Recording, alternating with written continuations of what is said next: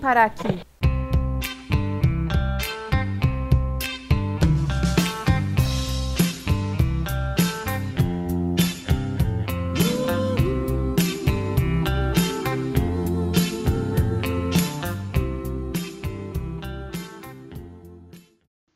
Eu sou a Caroline Medeiros e hoje não é dia de dar flores e chocolates. Hoje é dia de lutar do nosso lado. E eu sou a Thaís Rocha e não me dê flores, apoie o meu trabalho.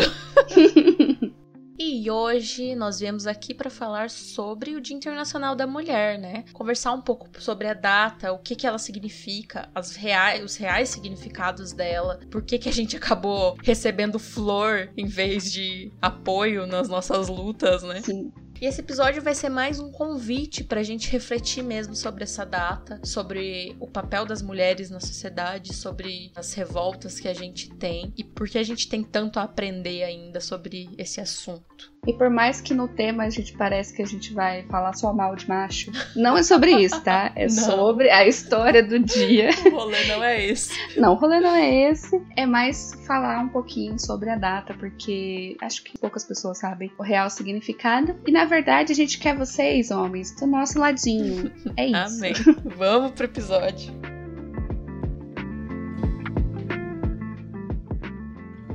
Hoje, dia 8 de março, Dia Internacional da Mulher, e a gente quis fazer um bate-papo mais ou menos sério. Que a gente não é tão séria todo momento, né? A gente tenta, a gente não consegue, principalmente eu que faço piadas. Mas, além do alívio cômico, a gente quer falar de uma coisa séria e falar um pouquinho sobre esse dia tão importante, porque hoje em dia parece que meio que perdeu. Não perdeu, mas as pessoas estão esquecendo o significado desse dia e é por isso que a gente tá fazendo esse episódio. Sim, sim. Eu lembro, não sei, não, não sei como que tá hoje em dia, na verdade, né? Porque a gente tá longe das escolas e tal, mas eu lembro que a gente sempre estudava no colégio, tentava entender mais ou menos, né? Adolescente, não presta atenção em nada, mas eu lembro que os professores sempre falavam, explicavam mais ou menos o que, que tinha rolado no dia 8. Mas eu não vejo muito a galera falando mais tanto, a não ser as pessoas mesmo que falam sobre feminismo, que, sabe? Então acho importante É, mesmo eu a acho gente que esse bate-papo é só, só nessas é, datas. Então acho legal a gente trazer isso nesse nosso bate-papo, né? Porque a gente não é formada na, na área, a gente não é especialista de nada, PHD em porra nenhuma, como a gente sempre diz. Mas acho legal a gente conversar sobre isso, discutir e até abrir questionamento, se alguém quiser conversar com a gente depois de ouvir, enfim, tá sempre aberto. Sim, é importante a gente conversar porque tem algumas datas que elas são. É, já vamos começar a falar sobre isso, que é uma coisa que me irrita. A data é importante, a data é legal, ela tem um significado por trás. Aí chega o mercado e muda totalmente o sentido do negócio. E daí, ao invés de se debater e conversar sobre o que realmente é o Dia Internacional da Mulher, as pessoas só ficam vendendo florzinha e bombom. E assim, eu gosto de flor, eu gosto de bombom, mas não é o dia de fazer isso, gente, Exatamente. sabe? É uma das paradas que me deixa mais de cara. E uma das paradas que eu, que eu já fui muito criticada por ficar de cara, sabe? Até mesmo em casa, sabe?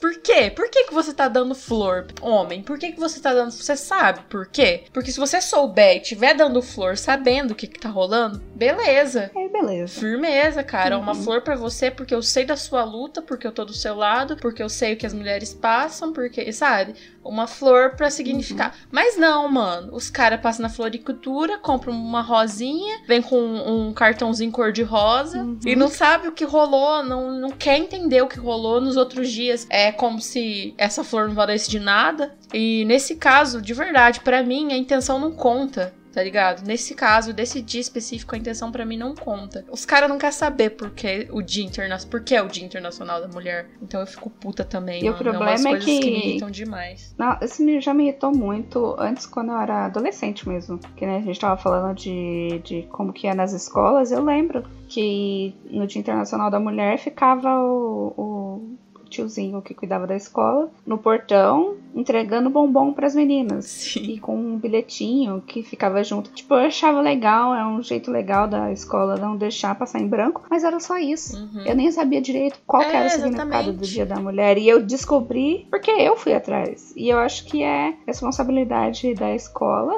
explicar esse, esse tipo de coisa. Vamos ser sinceros. Às vezes a gente não tem isso da, de casa. A gente não sabe como que tá o colégio hoje em dia. Pode ser que a parada esteja mais engajada, a galera esteja abordando de uma maneira diferente. Mas Mas na nossa época, o colégio queria trazer essa temática, fazer cartaz de, de cartolina e papel crepom pra colar nas paredes. E era só isso, sabe? De Feliz Dia Internacional da Mulher. Uhum. Ninguém falava, mano, que tinha rolado. A gente tinha aquela história, que não é uma a história real, mas que todo mundo comentava, uhum. né? Que é a história de que mulheres estavam fazendo protesto e daí o dono da indústria em que elas trabalhavam botou fogo na indústria, né? E acabou queimando elas. Essa história não é verdadeira. Não é de toda a verdade. É, né? não é de toda a verdade, a gente vai até falar sobre isso. Mas era isso que a gente sabia, né? Na, na, uhum. na escola. Eu acho que essa história é que a maioria das pessoas conhece, porque eu mesma não sabia direito. Eu fui descobrir alguns anos atrás qual que era a história. Só que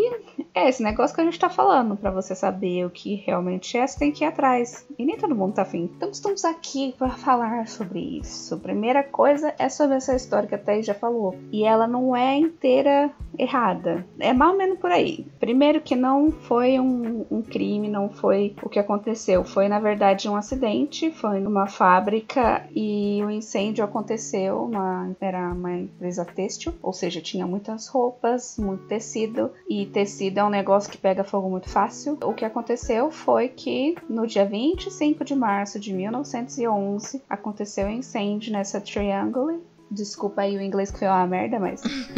Enfim e que teve 146 vítimas. Foram 125 mulheres e 21 homens, e a maioria deles eram judeus. E o que, que aconteceu? Deu um problema lá, porque era tudo muito precário, as instalações, era tudo muito. nada com, com segurança. Então aconteceu esse acidente, teve o um problema numa fiação, o fogo foi se alastrando porque o tecido é um combustível muito forte, e naquela época estava tendo muita greve, muito motim. Então os empresários empresários, eles fechavam, trancavam a fábrica com as pessoas dentro. E aí aconteceu isso. É, não foi um incêndio criminoso, apesar de que foi sim, porque, né? é, não foi um incêndio criminoso, mas se as pessoas, principalmente o, o trabalho feminino, que era uma coisa que estava muito em pauta na, na época, e as mulheres pedindo melhores condições de trabalho, se isso, se elas fossem tratadas como seres humanos, as outras pessoas que também trabalhavam ali fossem tratadas como seres seres humanos, com cuidado, eles não teriam morrido, a fábrica não estaria trancada, não teria acontecido o que aconteceu. Esse é um dos motivos do porquê que existe a data. O que estava acontecendo na época era que estava tendo, como a Carol falou, muitas manifestações para direitos iguais entre as mulheres e os homens, salários iguais, para que as mulheres pudessem votar também. Então estava tendo muita manifestação nessa, nessa época. Uhum, e no mundo todo. No mundo todo. Isso. Então, por causa desse monte de manifestação aconteceu isso. Em março também teve esses protestos de mulheres na Rússia, que era a mesma coisa batalhando por condições melhores de trabalho, lutando por direito de poder votar. Essa revolução que estava acontecendo desencadeou um monte de coisa na Rússia, que não vem ao caso agora, que eu não faço ideia dessa parte, mas desencadeou. Como a gente disse, uma revolução. PHD em nada, né? É, a gente é PH em porra nenhuma aqui, mas teve muitos protestos, teve muitas greves na época e sempre mulheres reivindicando igualdade entre os gêneros no trabalho para receber, porque assim nessa, nessas épocas é, revolução industrial estava acontecendo, estava tendo as guerras e principalmente quando aconteciam as guerras, os homens iam todos para a batalha e quem ficava eram as mulheres. E quem tinha que cuidar do, das indústrias, quem produzia o armamento eram as mulheres. Enquanto elas estavam ali trabalhando, estava tudo lindo e maravilhoso. Não ganhava bem, mas estava ali tudo lindo e maravilhoso. Quando acabava a guerra, os homens voltavam e elas queriam continuar tendo o dinheirinho delas, o trabalho delas. Não, você tinha que voltar. E as que ficavam era tratado que nem lixo. Então, por isso que tinha tanta greve, por isso que tinha tanto protesto. E essas coisas foram desencadeando essa, essa vontade feminina de ter uma data específica. Teve essa mulher chamada Clara Zetkin, que era membro do Partido Comunista Alemão, que ela propôs uma, a criação de um Dia Internacional da Mulher. Não foi ela que criou, no final das contas foi a ONU que criou, mas ela deu a primeira ideia e aí depois de todos esses acontecimentos históricos que estavam rolando, que aí finalmente foi criado o Dia Internacional da Mulher. Foi oficializada pela ONU em 1975 e eles no primeiro ano que foi oficializado isso, isso, eles fizeram o Ano Internacional das Mulheres. E depois foi oficializado o dia 8 de março como essa data importante pra gente.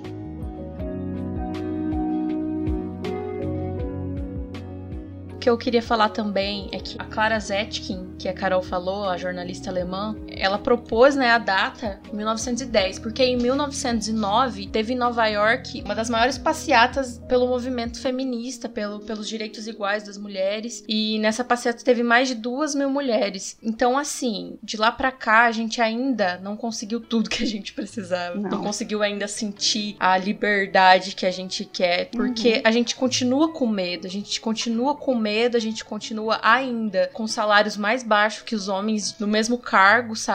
Então, assim, as coisas não melhoraram. Por que, que a gente Sim. tá falando de, ai, não gosto de receber flor nessa data? Por causa disso, porque as coisas ainda não estão bem. E o 8 de março ainda não é para comemorar uma coisa que a gente conseguiu, embora a gente tenha conseguido muita coisa. Ainda precisamos dar muitos passos. Sim, a gente pode parecer meio agressiva falando, ai, eu não quero flor e tal. Mas não é no sentido, tipo, foda-se os homens, pau no cu dos homens. Não. É que a gente gostaria que vocês tentassem entender o nosso lado e ouvisse a gente, sabe? Porque é muito difícil ser ouvida, é muito difícil ser ouvida. Porque qualquer coisinha que a gente fale um pouco fora da curva, um pouco fora do que é o esperado pelas outras pessoas, a gente é taxada de agressiva, vão perguntar se a gente tá com TPM, vão falar que a gente tá sendo louca, vão falar qualquer coisa para tirar o poder do que eu tô falando. Então é muito chato isso. E daí, me dê chocolate, flores em outros dias. Eu vou amar. Nesse dia, tenta ir junto comigo, sabe? Tenta me ouvir um pouco. Vai, vai perguntar um pouco sobre o feminismo, vai perguntar um pouco sobre as lutas da gente. E é isso, entendeu?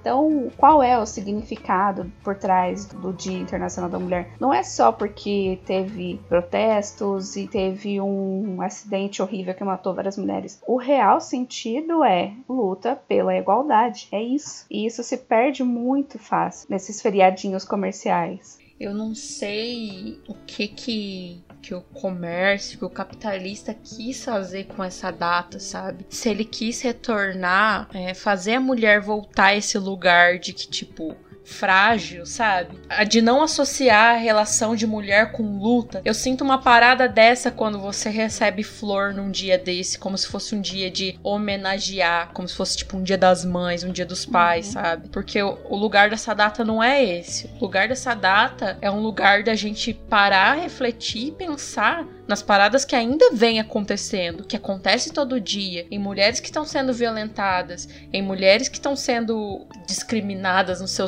no seu trabalho ou não sendo levadas a sério. Por isso que machuca tanto a gente que tem essa relação tão forte com esse dia, sabe? Machuca tanto você pensar em, ai, ah, vou dar uma flor. Sim, eu tenho, eu tenho minhas teorias do porquê virou um feriado comercial. Posso estar sendo um pouco maluca, posso. Mas, na minha humilde opinião, é mais uma forma de tirar a voz da mulher e. Ah, é sobre a luta, mas e se eu te der um presentinho aqui? Você esquece da sua luta? Se eu falar que eu tô homenageando você, é. que você é uma mulher incrível, maravilhosa e importante, você esquece que nos outros dias você se fode sempre? é uma é tipo parada isso, exatamente entendeu? assim. É, eu posso estar tá louca na problematização, com certeza. Mas ao, ao meu ver, a minha visão é isso, porque você transformar um dia tão importante para uma luta em algo meramente comercial, eu acho muito muito sacanagem, sinceramente. Uma coisa que eu também. É, é que assim, gente, eu sou feminista, eu leio sobre feminismo, mas eu não sou PhD. Eu não sou a pessoa mais, sabe, estudada no assunto, então eu posso falar merda. Mas nos estudos que eu tenho, nos estudos que eu faço sobre feminismo e sobre a força da mulher e sobre principalmente em como a nossa voz é calada constantemente, de forma sistemática, desde muito, muito, muito, mas muito muito tempo atrás, é um negócio tão agoniante para mim ver isso, porque eu tô lendo, eu sinto na pele e eu tento lutar e parece que não sai do lugar, porque pra sair do lugar, não depende só de mim, não depende só da Thaís, não depende só de você que tá ouvindo, depende de todo mundo, depende da união das pessoas, do conhecimento das pessoas e me dá uma agonia, porque parece que não sai do lugar, sabe? Uhum. Que nem tem muito, muito caso de violência doméstica, muito caso de violência doméstica no Brasil. A gente tem o termo feminicídio aqui no Brasil só pra gente saber quando é a diferença entre um homicídio normal normal em que uma mulher morre e um homicídio doloso que mata só por ela ser mulher. Ou porque algum homem que, sei lá, um ex-namorado, um ex-marido, ele acha que ele tem direito sobre ela e se ela não tá com ele, ele não, ela não vai ficar com ninguém, ele vai e mata e as pessoas não fazem nada, que nem a gente tava conversando antes aqui do podcast. A gente já presenciou violência contra mulheres ao vivo e as pessoas não fazem nada. Eu uhum. vi isso acontecendo no centro da cidade. Nessa época eu morava em Campo Mourão, é uma cidade relativamente pequena, mas ainda assim aconteceu no centro, no final de semana. O cara tava socando, chutando e arrastando a mulher pelo cabelo e ninguém fez nada. Veio a polícia, que muitas pessoas começaram a chamar a polícia, inclusive minha mãe, se não me engano, ligou. A polícia chegou, trocou meia palavra ali com o cara e foi embora. Não fez nada. A mulher tava chorando, a mulher tinha apanhado na frente de todo mundo e nem a polícia fez nada. E é uma sucessão de violências que a mulher sofre quando ela vai até tentar denunciar, porque ela vai sofrer agressão de um homem, ela vai sofrer agressão do policial de uma forma psicológica, porque eles vão duvidar da palavra dela, ainda tem que fazer um corpo de delito, que às vezes é um homem fazendo, eu acho, principalmente quando é relação de violência sexual, eu acho que deveria ser protocolo a mulher ser atendida por uma outra mulher na hora de fazer um, um exame de corpo de delito. E aí, em todas as fases, ela tem que reviver a dor, ela tem que ser desacreditada, porque as pessoas ficam duvidando do que ela tá falando, é, pensando no, no, que, que roupa que ela tava usando. Mas ela provocou, mas ela tava bêbada, mas é marido, mas é namorado, ah, mas Gente, ela pediu. como as pessoas duvidam, sabe? Eu já tive casos na minha família de, de prima contando que sofreu abuso e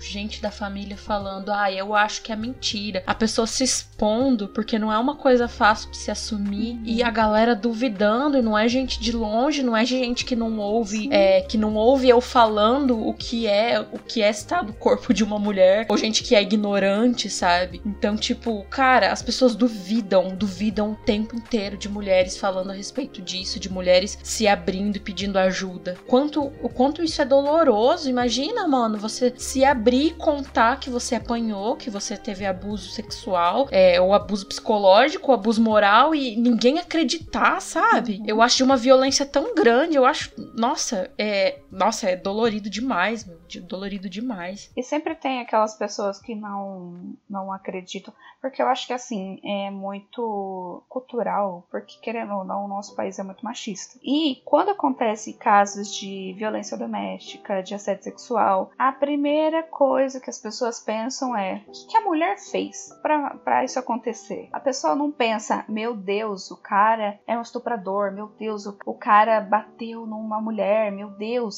Não, a primeira coisa que pensam é: o que, que a mulher fez uhum. para isso acontecer? E isso é, é que nem aquele caso da Mari Ferrer. Não sei se vocês Sim. já ouviram sobre isso, mas de qualquer forma, é um ótimo exemplo do porquê as mulheres demoram tanto para denunciar. A Mari, ela tinha todas as evidências possíveis e imagináveis que ela sofreu sim um estupro e mesmo assim ela perdeu o caso. Mesmo assim, tinha vídeo, tinha sêmen, tinha sangue, tinha um monte de gente que, que viu acontecendo e falou sobre o caso. Mesmo assim, o juiz falou que não tinha provas o suficientes para condenar o cara e ele foi inocentado. Então, tipo assim, você sofre a violência, já é um momento horrível. Aí você vai denunciar e vai ficar todo mundo duvidando de você. Também é um momento horrível. Aí você tem que passar por um processo gigantesco, que a todo momento você vai ter que ficar revivendo o que aconteceu. Porque o psicológico da pessoa fica destruído, abaladíssimo. E chega no final, não acontece nada? A justiça não é feita? E não é só ela que vai sofrer, a família dela sofrendo também, vendo o que aconteceu com ela. A Mari era virgem, perdeu a virgindade num estudo estupro e nada foi feito, entende? Por isso que é tão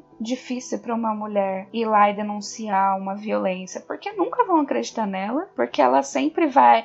Tem outra coisa, tem um, tem um negócio de falarem pra mulher que, tipo, ai, não denuncia não, porque você vai estar tá destruindo a vida do cara. Nossa. Sim. E o cara, na hora de, de fazer alguma violência. Não destruiu a vida da mulher? É. Ele pensou, ele pensou se ele ia destruir ou não a vida dele? Claro que não, porque quando ele vai praticar algum tipo de violência, não vai acontecer nada com ele. Na, maior parte dos casos, não acontece acontece nada mesmo. E aí a, a mulher que, que é a pessoa que sofre, a vítima, que tem que ouvir que ela está destruindo a vida de alguém. Isso, cara, isso me deixa um nível de raiva.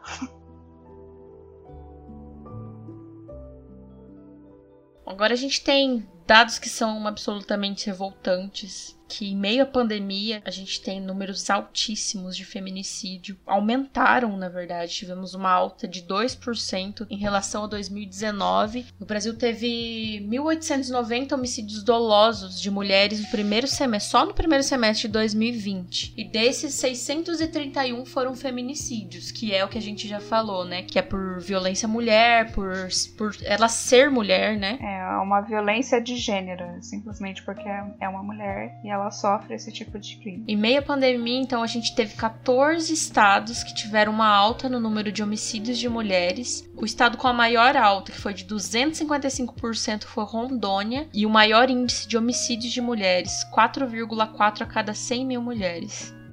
Então tem um relatório que, que parece que por conta da quarentena, obviamente por conta da, da quarentena, o cenário mudou muito. Então é, a busca de ajuda pelas vítimas aumentou 3%, 3, quase 4%, 3,8% nos seis primeiros meses de 2020. Aparentemente, aparentemente não, claramente, né? As mulheres. Nossa, eu, eu chego a ficar nervosa porque é, a gente começa a pensar nas mulheres que estão ficando presas dentro de casa. A gente já. Não sei se você chegou a ouvir, mas eu já ouvi relatos por causa da quarentena, o quanto ficou mais difícil conviver com o marido, conviver com o parceiro uhum. ali nesses casos. Sim. Pensando pela quarentena, deve ser assustador, sabe? Passar por esse uhum. tipo de uhum. situação. É, porque você se imagina, você. Qualquer pessoa que esteja ouvindo, não importa se é homem ou mulher. Imagina que você tá num, num cenário de que você sofre violência doméstica constantemente do seu parceiro ou parceira todos os dias. Só que a maior parte do tempo essa pessoa não está dentro de casa. E agora vocês ficam 24 horas por dia dentro da mesma casa e deve ser assustador. Nossa, deve ser. A gente já ouviu muito caso de que teve muitos casais que brigaram e terminaram na pandemia, mas imagina os casos de, de mulheres que não podem sair de casa, que têm que viver, não têm condições de sair porque é, é financeiramente dependente do parceiro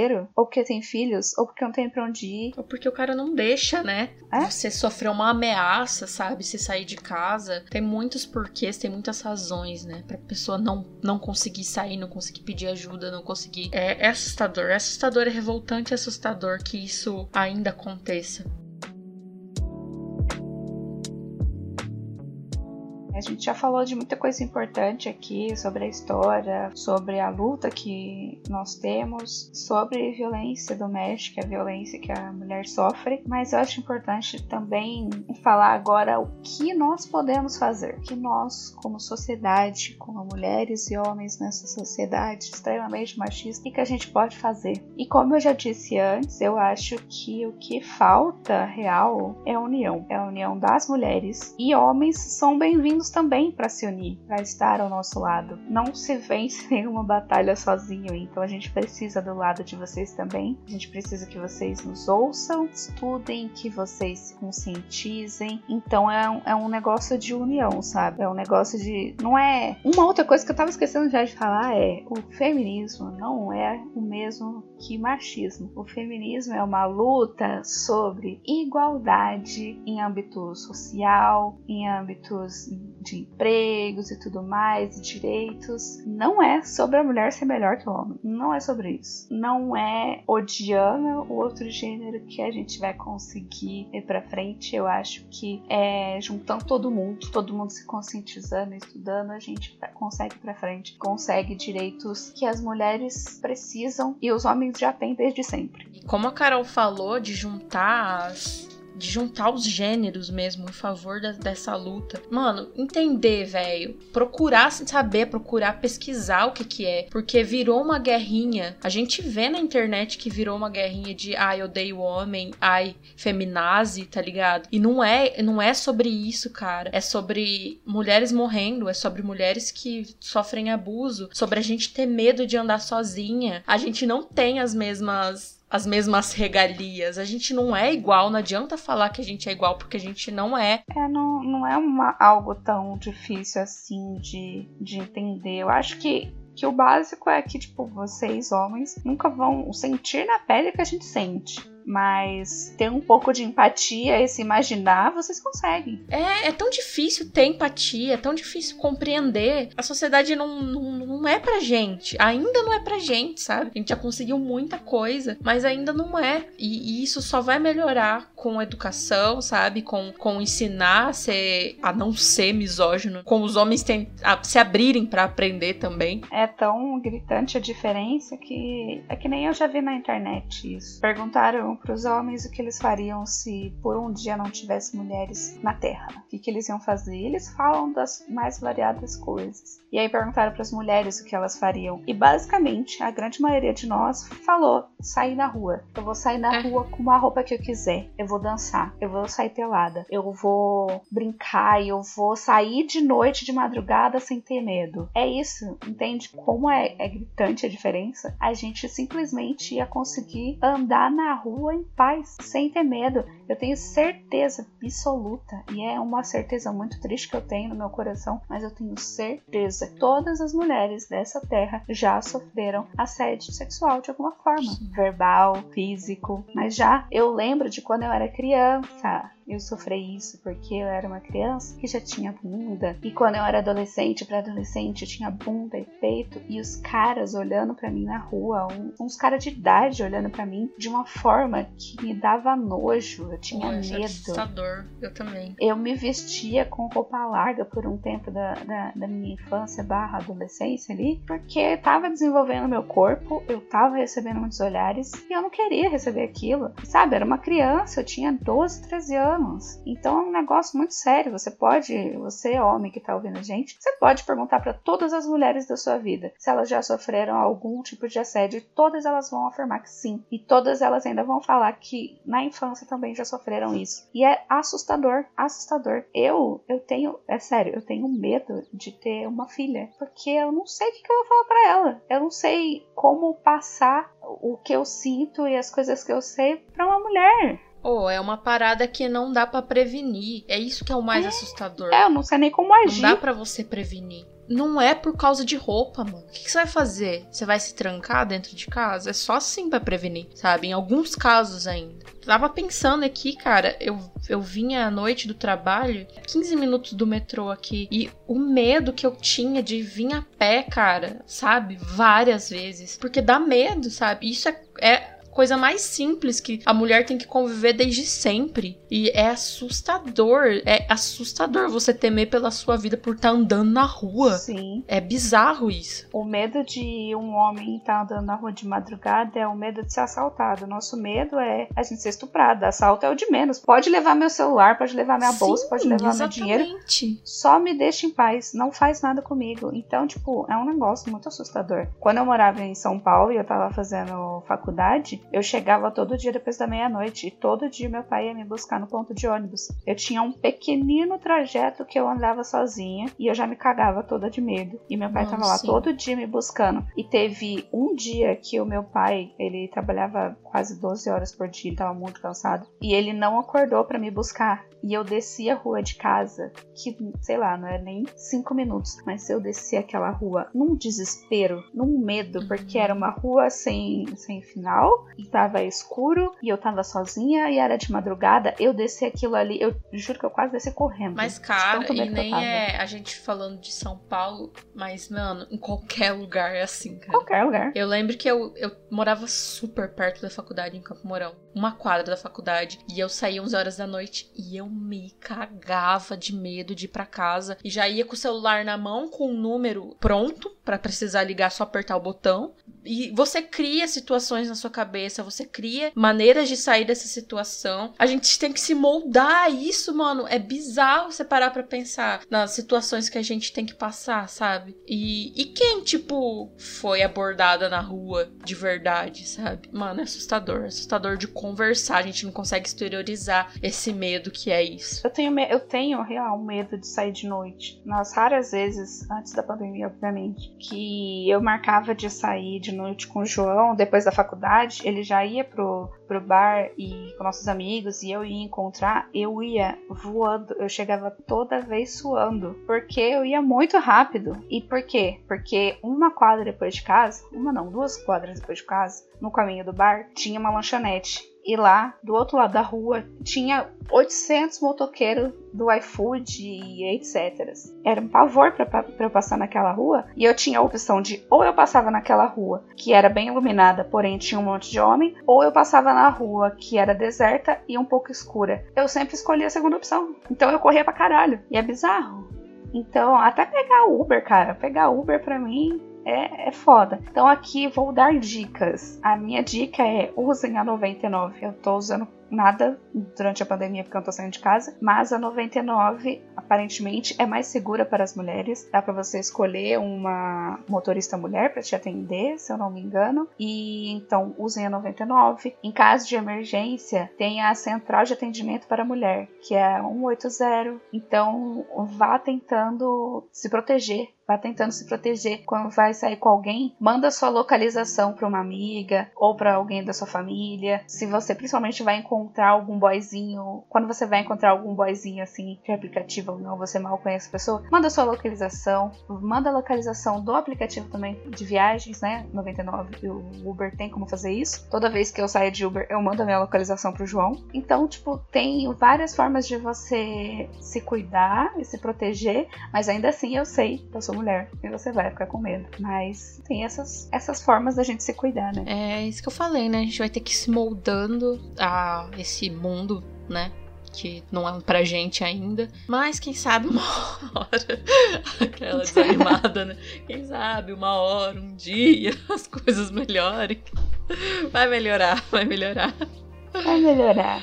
É o que eu disse, eu também tenho um pouco de desânimo assim às vezes, mas a única certeza que eu tenho sobre esse assunto é que a gente precisa se unir para conseguir que as coisas mudem de verdade. Não adianta juntar todas as mulheres do planeta e a gente tentar fazer alguma coisa se a gente também não tentar explicar e passar a nossa visão para os homens. E os homens ajudar a gente. Eu sei que é chato, que a gente não é professora de ninguém. Eu sei, velho. Mas a gente não pode, não pode cansar infelizmente a gente não pode cansar. A gente vai ter que continuar falando, continuar puxando a orelha. E pegando essa deixa aqui, aproveita, cara que tá ouvindo, sabe? Aproveita o 8 de março, já que você quer dar um presente pra gente, já que você quer fazer um, um agrado. Chega naquele teu amigo que tem falas ridículas, machistas, dá uma puxada de orelha. Apoie mulheres no seu trabalho. Se você tá vendo alguma coisa acontecendo no trampo de algum chefe abusando de uma, de uma menina, de uma mulher que trabalha ali, também se coloca para ajudar, cara, porque é foda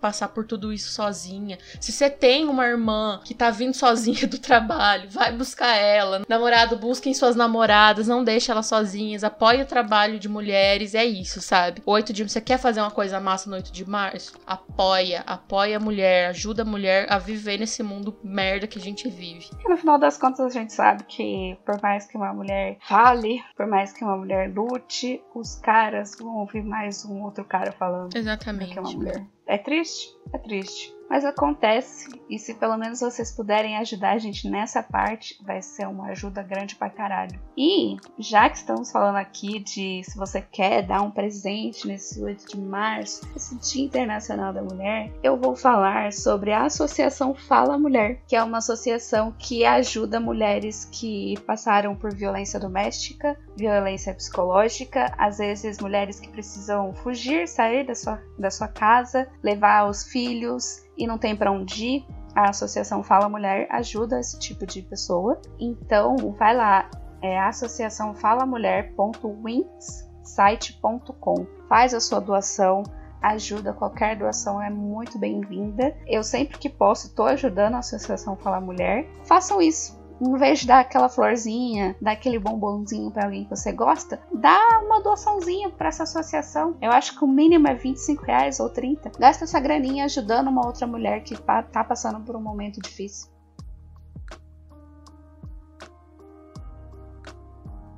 E para a indicação, hoje, nesse dia tão especial e tão maravilhoso, eu quero indicar um livro que para mim foi um socão na minha cara e que é incrível. Eu quero indicar então um livro da Virginia Woolf, que é um quarto todo seu. Não é, ele é, ele é um ah, ensaio. Ah, quero... Você já leu, amiga? Não, eu tô com muita vontade, tá na minha lista. Que é, é maravilhoso. Eu li, eu, eu, li alguns anos atrás, mas sempre que sempre que dá eu volto, pego ele para pegar alguma fala, porque ele é muito incrível. O Quarto Todo Seu da Virginia Woolf. A Virginia Woolf é uma escritora do século XX. Ele é um ensaio sobre algumas palestras que ela deu em algumas universidades. Então, o Quarto Todo Seu fala sobre como é difícil, como era difícil para as mulheres escreverem. Ele usa essa metáfora do quarto porque é assim, a mulher ela não, não tinha como ela ser uma escritora, não tinha como ela escrever, porque ela era afastada de, do mundo das artes, porque isso era um mundo machista, um mundo patriarcal. Tanto é que os nossos cânones literários são todos homens. Então, até hoje, isso, isso precisa ser mudado. Até tem uma parte no livro que eu acho absurdamente genial, que ela fala sobre. que eu, Nossa, eu me arrepio toda vez que eu lembro. Ela fala sobre Shakespeare ter tido uma irmã. E, mano, é genial. É assim, o nome da irmã é Judite, né? Ela vai falando que a irmã era tão genial quanto Shakespeare. É claro que é uma, é uma ficção, né? Uma coisa que ela inventou. Que ela é tão genial quanto Shakespeare, que ela se interessava tanto pelas artes quanto ele. Só que quando o pai dela via ela lendo os livros do Shakespeare, o pai dela brigava com ela, o pai dela batia nela e ela via a mãe dela chorando. E aí o Shakespeare lendo, Shakespeare indo pra faculdade, é, estudar, indo para Londres, enquanto ela não podia ler. E aí ela, ela fala que a Judith se escondia no sótão para escrever algumas coisas, logo em seguida queimava os seus escritos. E daí ela fala que a Judith vai para Londres, também consegue fugir de casa, e aí ela, ela vai pro teatro, e daí a galera ri dela porque ela não tem nem como se sustentar. E aí um cara sente pena dela e ela acaba grávida e ela não consegue fazer nada, e ela vira a irmã esquecida que, que ninguém nunca falou de Shakespeare. Nossa. Então, assim, cara, o livro é genial. E um quarto todo um quarto só seu é porque uma mulher precisaria de um quarto, de um momento para escrever, coisa que não, não, não era possível na época, a não ser que o pai fosse muito rico, enfim. E ela explica tudo isso no texto. Mano, muito é rico, liberal. É de uma genialidade, sabe? Esse livro ele tem algumas traduções aqui no Brasil, então ele também é um teto todo seu, pode encontrar assim. Mas enfim, é isso. Então minha a minha indicação é essa Virginia Woolf sempre perfeita. Ai, eu tenho muita vontade de ler esse livro, ainda vou ler. E eu vou indicar um livro também, também uma mulher muito foda. É, o livro se chama Mulheres e Poder, um manifesto, da Mary Beard. E esse livro, ele fala sobre traça a origem da misoginia desde os tempos antigos. Eu já eu tava falando desse livro aqui no episódio, mas ele fala sobre isso. Ele mostra desde os tempos antigos quando surgiu a misoginia, os primeiros relatos, digamos assim, porque sim, a Mary, ela é uma historiadora muito foda, muito respeitada, contemporânea, e ela traça todo esse esse período, sabe, de mostrar o ódio que os homens têm sobre a, as mulheres e como foi tirada o, o poder de ter a voz, sabe, de a gente não pode falar e os cargos de liderança a gente não pode ter, a gente não pode se expressar, e sempre que isso acontecia, acontecia algo ruim com uma mulher. Então ela fala de tudo isso. Ela fala sobre Medusa, fala sobre Filomena, que teve a língua cortada. Ela fala até de tempos atuais, falou da Hillary Clinton, da Dilma. Ela faz uma reflexão muito boa sobre a trajetória do poder feminino e da fala feminina e como é, a gente precisa redefinir essa estrutura de poder da sociedade atual e do poder de fala. E é muito, muito bom esse livro. É fantástico. Mulheres e Poder, um manifesto. Mas que da hora, vou atrás também. Bom, eu acho que é isso, né? Esse episódio foi mais um convite à reflexão de todos, não só dos homens, mas das mulheres também. E a gente queria falar um pouquinho mais sobre essa data, falar sobre o que ela é, porque nem a gente sabia em alguns momentos da vida, né, amiga? Uhum. Espero que vocês gostem. E para você encontrar o nosso podcast nas redes sociais, no Instagram e no Twitter, é como eu vim pode. Eu você encontra no Twitter como Cacete Caroline e no Instagram como Caroline Medeiros. E eu você encontra como tá underline rocha no Twitter e no Instagram como tá rocha com dois Os. Então, tchau, galera. Até semana que vem. Compartilha o episódio. Vai seguir a gente nas redes sociais. Manda esse episódio para as mulheres da sua vida e para os homens da sua vida também. E é isso. Até semana que vem. Até semana que vem. Não esquece de apoiar as mulheres à sua volta, hein? Beijo. Beijo. Tchau. Parece uma chamada telefônica. Quando que não parece, não é mesmo?